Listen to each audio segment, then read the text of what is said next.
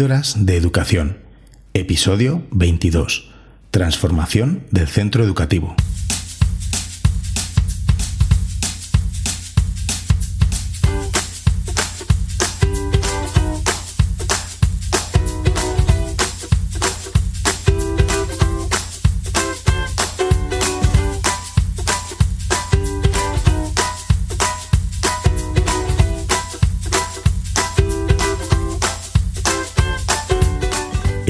Escuchando Píldoras de Educación, un podcast sobre innovación y cambio educativo. Mi nombre es David Santos. Soy maestro y director de un colegio público de infantil y primaria. Juntos podemos mejorar nuestra práctica educativa un poco cada día. ¿Me acompañas? Bienvenidos a un nuevo episodio de Píldoras de Educación Estoy realmente contento de poder ofreceros otro episodio más, el número 22. Muchas gracias por vuestro apoyo y por vuestros comentarios. La verdad es que, es que el, último, el último episodio eh, que grabé, el número 21, con Juanjo Vergara, Narrar el Aprendizaje, ha sido todo un éxito. Gracias por, escucharlo. Eh, la verdad es que siempre es un auténtico placer escuchar la sabiduría que, que desborda Juanjo, ¿no? Si no lo habéis hecho, os recomiendo que vayáis ya, paréis este un momento y vayáis a escuchar el episodio anterior. Y si es la primera vez que me escuchas, pues muchas gracias por pasarte por aquí, por mi casa. Y bueno, eres bienvenido a, escuchar alguno de los 21 episodios anteriores. Seguro que encuentras algo que es de tu, que es de tu agrado. El pasado 7 de febrero fui invitado a una jornada que organizó la Consejería de Educación de Madrid junto a Google for Education y, Educando como partner de Google. El tema de la jornada era la transformación digital del centro con las herramientas de G Suite. En ella expusieron, entre otras cosas, experiencias reales y, casos de éxito de la implementación de las herramientas de Google. En mi caso, mm, conté cómo hacemos con los, con los dos carritos que actualmente tenemos de Chromebooks y cómo nos han ayudado estas herramientas en la creación de nuestro propio proyecto educativo. La verdad es que me centré más en, lo que es la transformación del centro y por supuesto eh, con las herramientas de Google, cómo nos han ayudado. En principio iba a grabar el podcast sobre lo que conté en la pequeña ponencia que pude dar, pero creo que es más interesante hablar de la transformación del centro en general. No voy a dar ninguna lección de cómo se debe hacer un cambio en un centro, porque lo que es válido en mi colegio, quizá en el tuyo no. Debemos tener muchas variables en cuenta a la hora de tomar decisiones y montar un proyecto educativo. Empezando por la plantilla de profesores, por ejemplo. No es lo mismo que la mayoría del claustro esté en contra de un cambio eh, educativo, sí, metodológico, que todo lo contrario. En ambos casos eh, yo creo que el cambio es posible, pero las actuaciones deben ser diferentes. Tampoco es lo mismo en un centro público como el mío, que la mayoría del claustro es definitivo, que pues que sean provisionales o, interinos. También habrá que tener en cuenta el, contexto del centro, las familias, los alumnos, etc. Todo, todo condiciona de una u otra manera cómo afrontar la transformación de nuestro centro. Pues lo que os decía, no vengo a darle lecciones a, nadie sobre el cambio en los centros, simplemente al final del episodio contaré lo que hemos hecho en, nuestro cole. Seguro que, se podrá haber hecho de otra manera, e incluso mejor, ¿no? Eh, también peor, claro. Pero si nuestra experiencia te sirve de idea, de chispa que alimente un cambio en tu centro, o para hacer modificaciones en lo que estás haciendo, o incluso que, me des tu feedback sobre cómo lo haces o cómo lo estáis haciendo en tu colegio y nos des otras ideas y para tomar otro rumbo, pues este episodio habrá merecido mucho la pena. Educación. Vamos a ver qué es lo que podemos transformar en, esta escuela en la que estamos, que, que la verdad es que está en constante cambio. ¿no?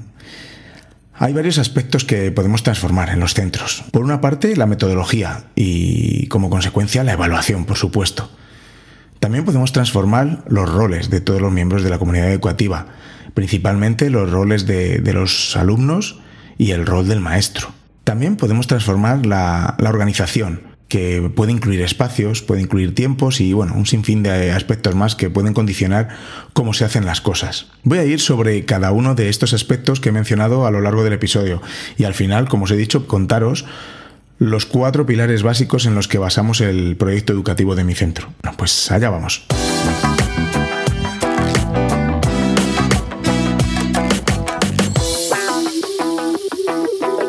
Cuando entré en la dirección de mi colegio hace ya cinco años, vi una cosa clara. Quería que el centro tuviera una identidad, una cultura propia. Queríamos un cambio, una transformación, pero que fuese visible y que impregnara al colegio de su propia idiosincrasia, ¿no? Su propia identidad. Que pasado un tiempo la gente pues quisiera venir a este cole, o, o no, ¿no? Pero sobre todo por su forma de hacer las cosas. Y con esto me refiero tanto a las familias, que quieren confiar en, el colegio la educación de sus hijos, como a los profesores que de alguna manera quieren venir y pedir el traslado para trabajar eh, de una forma que les es afín. Pero, ¿qué es la cultura de un centro? Según Joaquín Gairín, la cultura se refiere al conjunto de normas, creencias, asunciones y prácticas resultado de la interacción entre los miembros de una organización y de la influencia del entorno, que definen un determinado modo de hacer muy importante el entorno y nuestras características especiales, como dije antes. ¿Cuál es la mejor manera de construir una cultura de centro que perdure? Un proyecto educativo sólido y de calidad. Bajo mi punto de vista y mi experiencia en ello, debe ser un proyecto consensuado por todos los miembros de tu cole. Sí, esto es un tema arduo ¿no? y polémico porque se generarán muchos debates, muchos de ellos incómodos en el seno, en el seno del claustro pero aún así necesarios. Quizá llegar a pequeños acuerdos que vayan orientando el proyecto educativo hacia el camino deseado. Hay que ir con pasos pequeños, pero seguros. En este sentido debemos tener mucha paciencia, porque no todo el mundo va al mismo ritmo. Pero ojo, una cosa es ir poco a poco para no abrumar a los que se suben al carro, pero necesitan su tiempo, y otra cosa es tener parado el proyecto que se quiere construir en el centro, porque algunos docentes quieren boicotear el avance, el cambio, porque están más cómodos en su zona de confort y se interesan más de su propia comodidad que del beneficio para sus alumnos. Te puedes subir al carro de la transformación del centro si te apetece, o ir junto al carro empujando, o incluso detrás, pero bueno, siguiéndolo de alguna manera. Lo que no se puede hacer es ponerse en medio para que el carro no avance. Lo bueno es que el carro llega un momento en que lleva ya tal velocidad que si te pones en medio te va a pasar por encima. Eh, siempre nos encontramos desgraciadamente este tipo de profesores en casi todos los claustros. Se van a oponer a cualquier propuesta que se haga, sea de la índole que sea. Son un perfil muy determinado de profesores que acuden a los claustros en plan pasivo y pasota, pero resulta que sí, que intervienen cuando les van a hacer cambiar algo de lo que ellos hacen. Eh, no, no, pero no hacerles cambiar, sino algo que, se va a votar, que se va a, consensuar. Y claro, ellos dicen, ¿cómo me vas a hacer a mí tú cambiar lo que yo hago si yo sé muy bien que esto funciona porque llevo tantos años haciéndolo? Y claro, y yo lo hago mejor que nadie. En fin, otro tipo de perfil es el que calla en la toma de decisiones o incluso vota a favor de lo que se está intentando transformar o cambiar. Vota a favor del cambio pero luego no predica con el ejemplo, no predica con lo que él mismo ha votado. Estos también los he vivido de cerca. Pero bueno, seguimos que se me va la lengua con este tipo de docentes y, y, no es el tema. Además que este perfil, como digo, que se opone a todo y solo generan polémica y mal rollo en los claustros, afortunadamente son los menos. Poquitos he visto yo, he visto algunos, pero poquitos. Lo malo es que si en tu centro tienes un buen grupo de ellos, ahí sí que la tarea se complica. Pero bueno, como decía, la mejor forma de, de, montar un proyecto educativo sólido es mediante el consenso y trabajando en equipo. Sí, en equipo. Desafortunadamente, la cultura dominante en una gran parte de los centros educativos continúa siendo eh, la individualista. Yo me meto en mi clase y hago lo que sé, no comparto ni dejo que compartan conmigo. También están los que hacen cosas espectaculares y maravillosas, pero están solos en su centro. Son francotiradores, como los he llamado en algún otro episodio.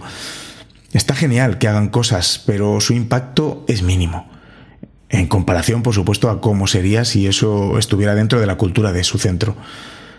Para que desde un equipo directivo se promueva la cultura de colaboración y cooperación entre personas y por supuesto la reflexión, hay tres aspectos muy importantes que se deben tener en cuenta. El aspecto número uno, confiar y valorar. Hay que desarrollar una mirada de, aprecio a la comunidad educativa, con la firme creencia de que todos son valiosos y necesarios. Número dos, reflexionar.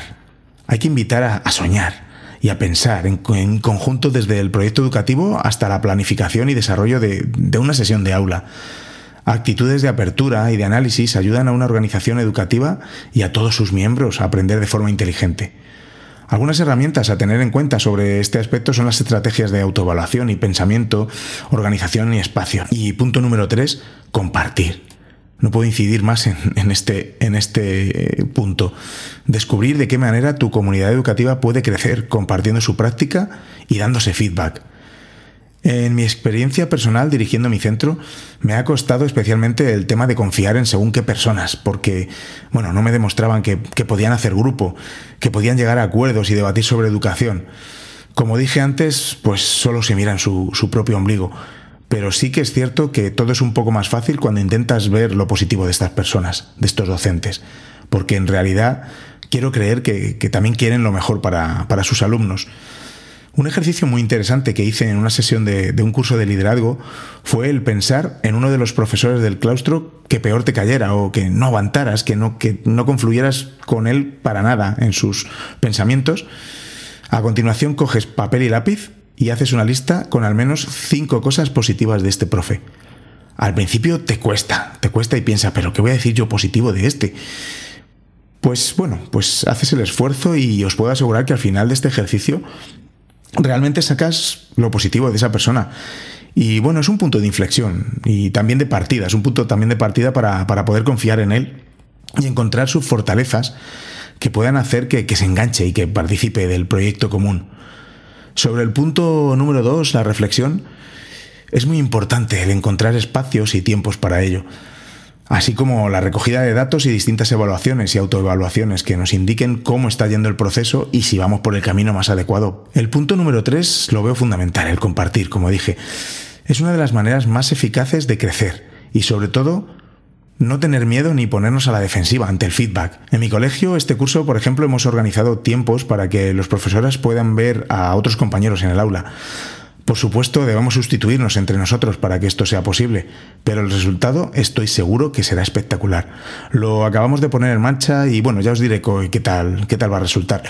Hemos pasado una lista en la que los profesores apuntan a quién les gustaría ver en el aula y si es en algún aspecto determinado. Pues por ejemplo, si estamos implantando el trabajo por rincones en primaria, y algunos profes quieren ver cómo se hace pues en infantil o los profes de los cursos más elevados de cuarto a sexto eh, quieren ver cómo se trabaja en rincones en primero a segundo bueno etcétera no lo que más o menos quieran por ejemplo otros quieren ver las asambleas en primaria como hemos dado ese salto bueno, me parece muy interesante y, necesario el poder vernos y, compartir nuestras prácticas. Pero de. Siguiendo con el proyecto educativo, este siempre está inacabado. Debe ser, además, de esa manera. Debe tener la flexibilidad de estar abierto a las reflexiones, deliberaciones y continuas revisiones. Debe ser la mejor brújula de la comunidad educativa. El proyecto educativo del centro debe ir más allá de ese documento farragoso, difícil de consultar y leer que nos pide la inspección, ¿verdad? De hecho, una manera de hacerlo más atractivo al resto de la comunidad educativa es resumirlo en, pues no sé, un atractivo vídeo o, por qué no, con una imagen elaborada con, mediante Visual Thinking. En las notas del episodio os dejo un ejemplo de vídeo de, mi propio centro y otro de, Visual Thinking elaborado por el gran César Pollatos para, para su colegio. Lo primero que debemos tener en cuenta es qué tipo de metodología se va a usar, qué experiencias de aprendizaje queremos brindar a nuestros alumnos y cómo vamos a evaluar si hemos alcanzado los objetivos propuestos o no. Por supuesto, una de las cosas que debemos tener en cuenta a la hora de diseñar nuestro, nuestro propio proyecto es el currículum oficial. Es una de las transformaciones que tenemos que, que abordar. ¿Cómo se puede transformar un currículum? Porque, bueno, el currículum es algo que nos puede gustar o no, pero la realidad es que tenemos que cumplir con él. Pero Ahí está la autonomía de los centros educativos para interpretarlo y adaptarlo a su manera. En la vida real no se parcelan los conocimientos en áreas estancos ¿no? y, o en porciones del, del, saber. La vida es un proyecto en el que cualquier cosa que emprendamos se incluye en una serie de competencias de muy diferentes áreas de conocimiento. Por ejemplo, en el mundo laboral, un cirujano mismo necesita, por supuesto, de sus amplios conocimientos en medicina, pero también tendrá que tener unas buenas habilidades motrices finas o la capacidad de planificar y un largo etcétera que, que, ahora no se me ocurre. ¿Por qué nos empeñamos en parcelar los saberes en nuestras aulas? La mejor manera de trabajar es desde la interdisciplinariedad. Y para ello es ideal el trabajo por proyectos. En la legislación autonómica aquí en España se prescriben las horas que, debemos impartir de una materia en concreto. Pero nosotros podemos reflejar eso en los papeles oficiales y trabajar de una manera interdisciplinar, por supuesto. La normativa no nos obliga a trabajar por compartimentos estancos. Ni que decir tiene que el trabajo exclusivo con los libros de texto no es el ideal para este trabajo interdisciplinar. Siempre concibiendo el libro de texto como única fuente de conocimiento o como única guía del profesor y del alumno. Nosotros somos libres de organizar el contenido que nos propone el currículum de la manera que queramos, aunque luego es cierto que llega la inspección y te corta de raíz ciertas iniciativas. Es increíble. Por ejemplo, a nosotros nos dijo nuestra inspectora que, que, no podíamos colocar en los horarios dos sesiones de lengua o de matemáticas seguidas. No entiendo nada, la verdad. Lo que hace con estas cosas es que hagamos caso a lo que dicen en los papeles oficiales, así lo reflejamos en los papeles y luego nos organizamos co como mejor nos parezca. Y lo peor es que pongan pegas a algunos, por ejemplo, por trabajar por proyectos. Pero en este sentido, la normativa también nos ampara. Ya tengo yo bien señalada la parte de ella que habla de proyectos, de autonomía, etcétera, con tal de que en las programaciones se refleje lo que te piden y el número de horas que impartes de cada materia coincida con, con lo que marca la legislación.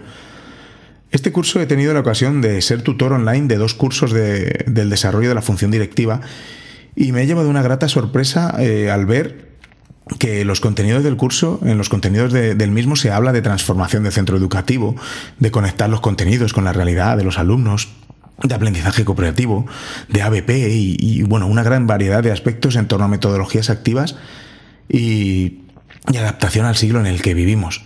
Esto está genial, de verdad una formación de los futuros directores que vaya en este sentido. Impresionante. Ahora también queda que las facultades cambien sus planes de estudios y, también se adapten a nuestra sociedad cambiante. Algunos catedráticos de universidad deberían pasarse por las aulas de infantil, primaria y secundaria para ver la realidad de las mismas. Y qué decir de los legisladores, otros que deberían al menos haber sido maestros, pero no hace mucho tiempo, porque la verdad es que pierdes las sensaciones de, de estar en un aula. No es difícil el visitar a los centros e interesarse por lo que allí se hace. Y que no, se, que no sea solo para hacerse una foto, por favor. La mayoría de los centros estamos abiertos a que nos visiten, estaremos encantados. Que nos pregunten, que cuenten con nosotros. Vamos a debatir sobre educación. Bueno, volviendo al currículum, es importante que, los, que lo conozcamos muy bien, sus defectos y sus virtudes, todos sus rincones y recovecos. Uno de los aspectos de nuestro currículum que no me gusta es que se trata de un currículum en espiral. Es decir, nuestros alumnos ven una parte del contenido y lo siguen trabajando, ampliando y profundizando en años posteriores. Pueden llegar a ver un tema hasta en cuatro ocasiones, como es el caso, por ejemplo, del aparato digestivo en ciencias o del sujeto en lengua. A esto se suma que en algunas comunidades autónomas aparece hasta en tres o cuatro áreas diferentes, por ejemplo, en valenciano, castellano e, inglés. Si multiplicamos podemos asombrarnos del número de ocasiones en las que se puede llegar a repetir algo. Sin embargo, esto no contribuye a un aprendizaje sólido ni a una mejor comprensión. ¿Qué nos está pasando? Por ello, el equipo docente en cada centro debe darle una coherencia vertical y horizontal en las programaciones, teniendo en cuenta el desarrollo de los alumnos y sus fases evolutivas. Cada profesor es experto en su área y puede darle esta coherencia a las programaciones. Acabamos de hablar de la, de la transformación curricular. Vamos a hablar un poco también de la transformación metodológica. Por supuesto, no hace falta que te diga que considero que debemos buscar metodologías activas que hagan a nuestros alumnos protagonistas de su propio aprendizaje y que conectemos con su realidad, con la realidad. Una clase magistral no tiene por qué estar reñida con otro tipo de metodologías, sino incorporarse y ser un elemento más en nuestra práctica docente. El problema viene cuando se utiliza como única forma de abordar el proceso de enseñanza y aprendizaje. Así no estaremos atendiendo a la gran diversidad de nuestro alumnado y nos dejaremos a muchos fuera. Hay distintas variedades de metodologías que podemos adoptar en nuestras aulas, muchas de ellas con un gran recorrido en el tiempo, o investigaciones con, resultados eh, a sus espaldas. Otras, por supuesto, más modernas, pero que de una u otra manera se relacionan con, las, con las anteriores. Lo más importante, una vez decidamos qué método vamos a, usar, es la formación docente. Un proyecto educativo sólido debe tener en cuenta la formación del profesorado. Pues en la línea que se considere oportuna, porque debemos tener mucho cuidado con lo que implantamos en las aulas y cómo lo hacemos. Como te puedes imaginar, cualquier tipo de metodología implantada a la ligera producirá el efecto contrario al que esperamos. Por ello, debemos elegir cuidadosamente una buena formación que nos haga afrontar el cambio con seguridad y algún tipo de, garantía, aunque esto es muy difícil, lo de la garantía, ¿verdad? Otro elemento importante a la hora de plantear una transformación, un cambio en nuestros centros es la evaluación. Tenemos que transformar también la evaluación. La evaluación es un tema delicado, es un tema farragoso. El tema de la evaluación tradicionalmente ha estado reducido a una herramienta, que no es otra que la del examen. ¿Realmente un examen muestra los aprendizajes de nuestros alumnos? Evaluar definitivamente no es calificar. Con los exámenes solo ponemos etiquetas a nuestros alumnos. Tú eres un 7, tú eres un 8. Mi reflexión sobre las calificaciones es la siguiente.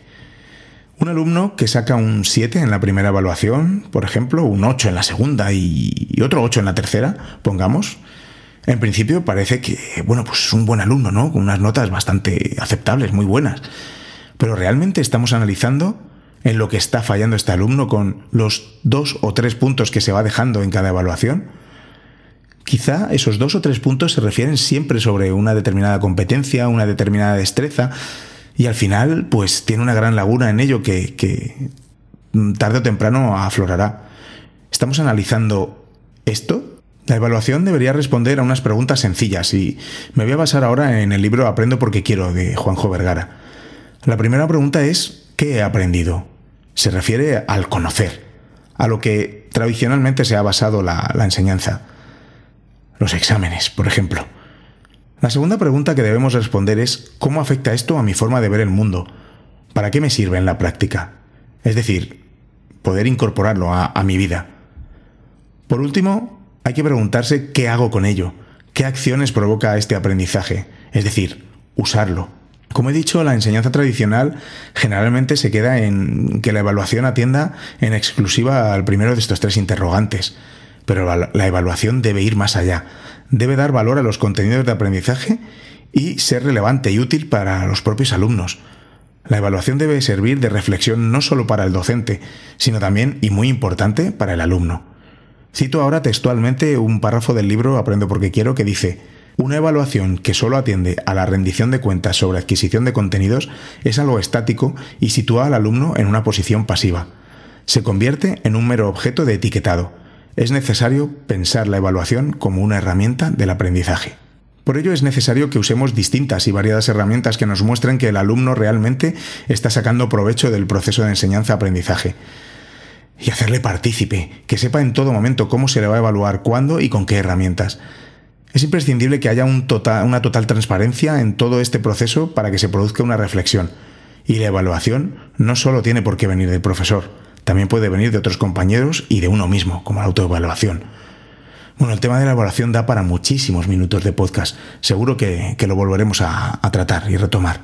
Para la transformación del centro, otro de los elementos a tener en cuenta es el de los roles de los distintos componentes de la comunidad educativa.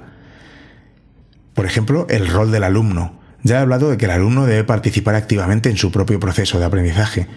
Un alumno del siglo XXI debe adquirir un rol que le permita expresar su voz, expresar sus inquietudes, preguntas, aprendizajes de muy distintas maneras. Le debe permitir planificar sus aprendizajes y tomar decisiones, que puedan establecerse objetivos, no solo los impuestos por el maestro. Que le permita reflexionar sobre sus errores y logros, como ya hemos dicho en el apartado de la evaluación que le permita sentir su valía. Debemos dar la oportunidad a todos los alumnos de brillar, de mostrar su potencial. Para ello es importante, por ejemplo, tener en cuenta las inteligencias múltiples en nuestras programaciones, que le permita desarrollar unos hábitos mentales efectivos, la capacidad de cuestionarse, escuchar o imaginar. que le permita transferir sus conocimientos, contextualizar sus aprendizajes, eh, que sepa para qué aprende algo determinado. Por ello es importante la globalización e interdisciplinaridad de la que hablaba antes. Le debe permitir también cooperar con otros, disponiendo nuestras aulas a través del aprendizaje cooperativo, por ejemplo. Construir nuevos conocimientos y desarrollar su creatividad también es importante también le debe permitir contribuir a la sociedad, desarrollando una competencia más global que su entorno más próximo, ampliar su conciencia social y, por tanto, ser buenos ciudadanos. Y, como diría Ken Robinson, encontrar su elemento. La escuela debe ser capaz de desarrollar estas potencialidades e inquietudes que lo hacen único. En cuanto al rol del profesor, pues ya sabemos que ni el profesor ni los libros de texto constituyen la fuente principal de transmisión de conocimientos en nuestra sociedad digital pero el papel del profesor sigue siendo muy importante, imprescindible. En ese proceso de acompañamiento y diseño de las experiencias de aprendizaje para, nuestros alumnos es fundamental. Uno de los trabajos más importantes que tenemos como docentes es conocer a nuestro alumnado, a cada uno de ellos, para poder ofrecerles experiencias únicas de aprendizaje que atiendan a todos y a cada uno de ellos. Por supuesto, esto se antoja una tarea muy complicada, usando un método exclusivamente de transmisión oral de conocimientos, ¿no? como tradicionalmente se ha hecho. Debemos acompañar a nuestros alumnos en estos proyectos y aventuras que hemos diseñado tan meticulosamente para ellos. Debemos ser unos excelentes observadores porque cada uno va a avanzar eh, y va a alcanzar los objetivos de una manera diferente. Por ello es fundamental el plantear una serie de actividades y experiencias distintas que puedan atender a todas las maneras de llegar a los aprendizajes que tendrán nuestros alumnos. En otras palabras, atender a las inteligencias múltiples. La transformación de los espacios y los tiempos también habrá que tenerlas en cuenta para el cambio de nuestro centro. Sí que es cierto que a veces no se pueden realizar grandes transformaciones en los espacios, pero sí que podemos diseñar un aula en la que haya espacios para asambleas, espacios para los que los alumnos se reúnan en grupos y para que se puedan mover libremente, eh, conseguir un mobiliario flexible que permita distintos tipos de, agrupamientos. Se pueden poner unos cojines, por ejemplo, crear una zona con pequeños sofás o puffs pero hechos a mano, por ejemplo. ¿eh? En nuestro centro tenemos unas ruedas con cojines en los son espacios de, un entorno personal donde el niño puede leer, por ejemplo, ¿no? Eso lo podemos, lo podemos poner. O en el, en el colegio de Isabel Vizcaíno vi unos palets a modo de sofás o sillones en, en los pasillos. Este tipo de aulas que describimos y con este tipo de metodologías, la mesa del profesor pierde, por supuesto, todo su sentido, visto desde su concepción original, claro. No tenemos que hacer grandes cambios estructurales para poder adaptar los espacios a nuestra metodología docente. Claro, también es cierto que cuando vemos estos colegios que, hacen virguerías con las estructuras, con los espacios, que convierten sus aulas completamente, tirando muros, comprando un mobiliario espectacular, redefiniendo los espacios tradicionales, nos da una envidia tremenda a los que no podemos realizar estos cambios de golpe. O como en el caso de los coles públicos, pues el edificio pertenece al ayuntamiento y bueno, hay que hacer mil trámites para hacer pequeños cambios. Además, podemos usar los pasillos como espacios de aprendizaje y no solo de paso. Hay muchas pequeñas transformaciones que se pueden realizar en los espacios y que están al alcance de todos. Y en cuanto a los tiempos, pues bueno, pues adaptemos los tiempos a nuestras necesidades.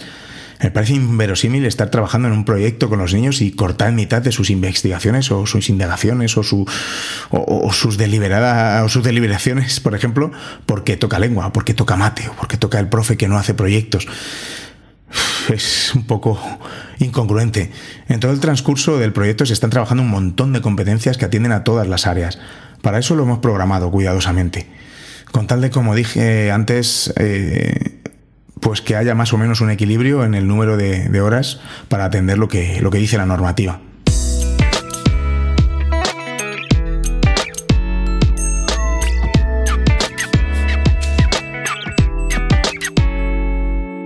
Voy a pasar ahora a contaros los cuatro pilares básicos del proyecto educativo de mi centro.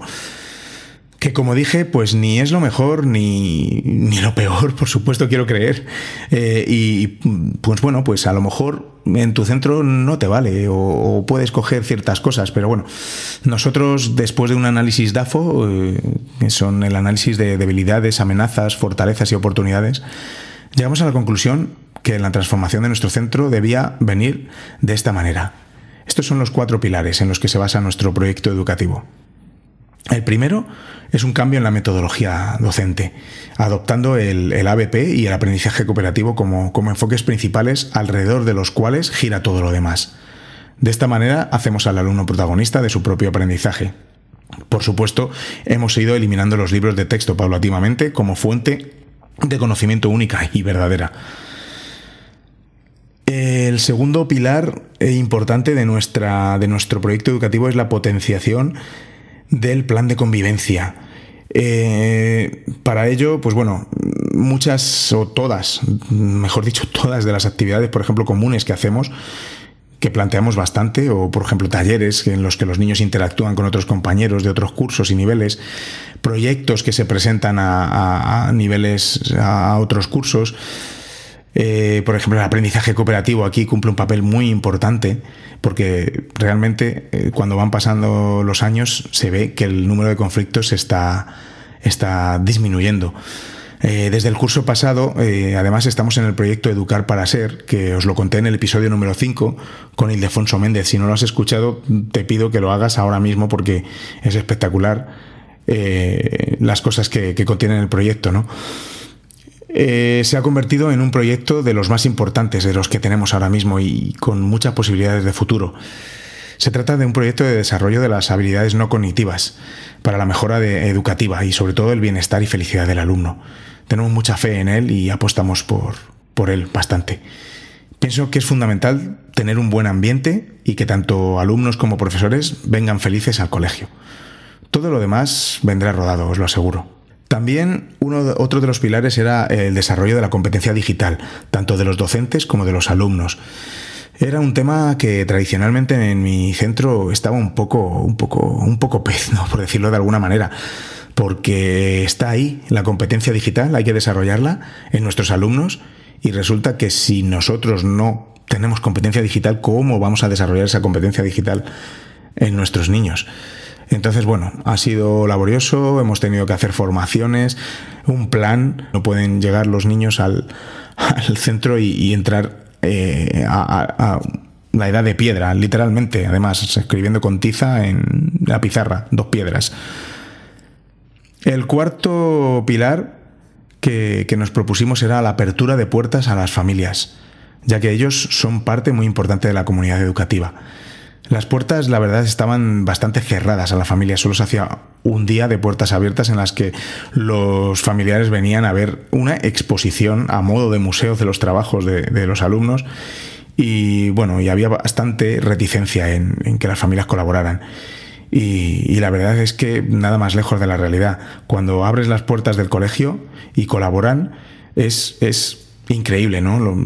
Porque se meten ahí, eh, ven lo que se está haciendo, se involucran mucho más en la educación de sus hijos, pues y además nos ayudan, nos ayudan bastante. Por ejemplo, montamos talleres eh, dentro de los proyectos en los que vienen a las clases a ayudar a los, a los niños. Eh, por ejemplo, colaboran en la realización de murales o vienen como expertos sobre, sobre un tema que se esté trabajando. Una infinidad de cosas que, se nos puedan ocurrir y que en la que están encantados de, colaborar.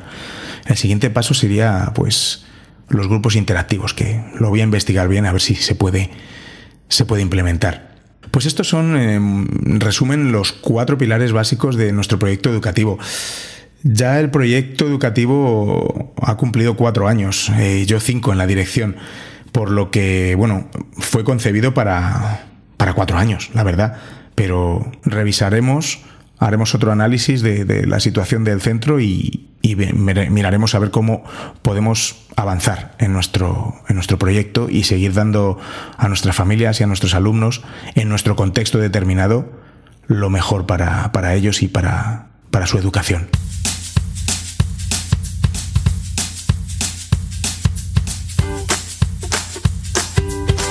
Bueno, pues hasta aquí el episodio de hoy. Espero que, todo esto que te he contado no te haya aburrido. Yo creo que es interesante siempre como pues las perspectivas de cómo transformar nuestro centro educativo. Muchas gracias por, estar ahí. Espero vuestras valoraciones en iTunes, bueno, ahora se llama Apple Podcast, vuestras estrellas o en vuestra plataforma de podcast favorita. También podéis dejar comentarios en Twitter, soy arroba davidsantos-a o en píldorasdeeducación.com donde encontraréis todas las formas de contactar conmigo y podéis dejar vuestros comentarios también en, en la entrada del episodio.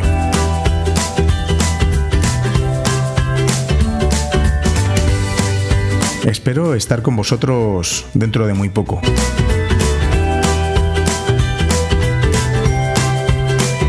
Me encantaría escuchar vuestras experiencias si estáis transformando vuestro centro educativo o si estáis inmersos en un, en un cambio en vuestro centro. Me encantaría, me encantaría que me escribieseis y me, y me, y me dijeseis cómo, cómo lo estáis haciendo.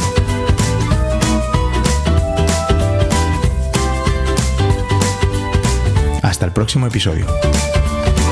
Y recordad, con vuestras píldoras podréis hacer que la educación goce de la mejor salud.